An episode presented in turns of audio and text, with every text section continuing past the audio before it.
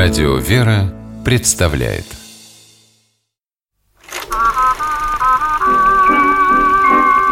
Домашний кинотеатр Здравствуйте, с вами Алексей Дементьев. В этой программе вы не услышите рассуждений профессионального киноведа.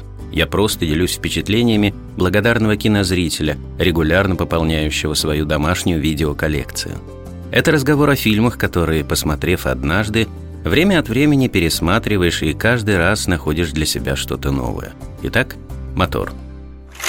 Это был невероятный роман. Он деревенский парень, она горожанка. У ее ног лежал весь мир, а у него за душой не было ни цента. Парня звали Ной, а девушку – Элли – их удивительную историю рассказал кинозрителям американский режиссер Ник Косоветис. Только что прозвучал фрагмент из его картины, которая называется «Дневник памяти». Фильм вышел на экраны в 2004 году и с тех пор остается одной из самых известных и любимых во всем мире кинолент о любви. Любопытно, что, приступая к съемкам, Косоветис никаких особенных сверхзадач перед собой не ставил – он собирался снять красивую мелодраму. Но в процессе работы, когда разрозненная мозаика отснятых сцен постепенно начала складываться в единое целое, все изменилось. Возможно, сюжет картины и не самый оригинальный, говорил Косоветис, но вышло так, словно кто-то свыше вдохнул в него глубокий смысл. Кстати, сценарий фильма основан на одноименном биографическом романе американского писателя Николаса Спаркса – котором он рассказал историю жизни и любви своих дедушки и бабушки. Так что Ной и Элли, главные герои фильма «Дневник памяти», невыдуманные персонажи.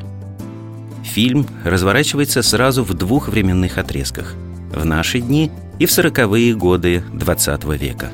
Его композицию можно назвать «сюжет в сюжете». В центре современной линии два пожилых человека – мужчина и женщина – которые живут в доме престарелых. У женщины пропала память. Она не помнит, кто она и что с ней было вчера. А происходит каждый день примерно одно и то же. Мужчина приходит к даме, открывает толстый блокнот и читает вслух прекрасную историю двух влюбленных. Он надеется, а вдруг это поможет женщине хоть на миг вспомнить, кто он такой, кто такая она сама и что их связывает – а потом мы переносимся в прошлое и наблюдаем за романом Ноя и Элли. Хочется отметить, что эта сюжетная линия не только богата на эмоции, но и потрясающе красиво снята. Чего стоит одна только сцена, в которой герои плывут на лодке по живописному озеру, окруженному лесом и усеянному сотнями живых белоснежных птиц. Словами красоту этих кадров передать трудно, как говорится, надо видеть. Но мы снова перемещаемся в наши дни и к двум старикам. И видим, как врачи пытаются отговорить мужчину от ежедневных сеансов чтения. Женщине уже ничем нельзя помочь, уверены они. И в одном из эпизодов доктор напрямую говорит об этом герою. У нее старческое слабоумие. Оно необратимо. Если больной пересек черту, он уже не вернется. Так все и говорят. Я хочу предостеречь, чтобы вы не питали иллюзий. Спасибо вам, доктор. Но ведь знаете, когда наука отступает, является Бог. Как Бог проявит себя в этой истории? И каким образом старики из дома престарелых связаны с Ноем, Элли и их любовью? Все это нам предстоит узнать из замечательного романтического фильма Ника Косоветиса «Дневник памяти» картине о любви, бесконечной терпеливой, умеющей ждать и прощать. С вами был Алексей Дементьев. Смотрите хорошее кино.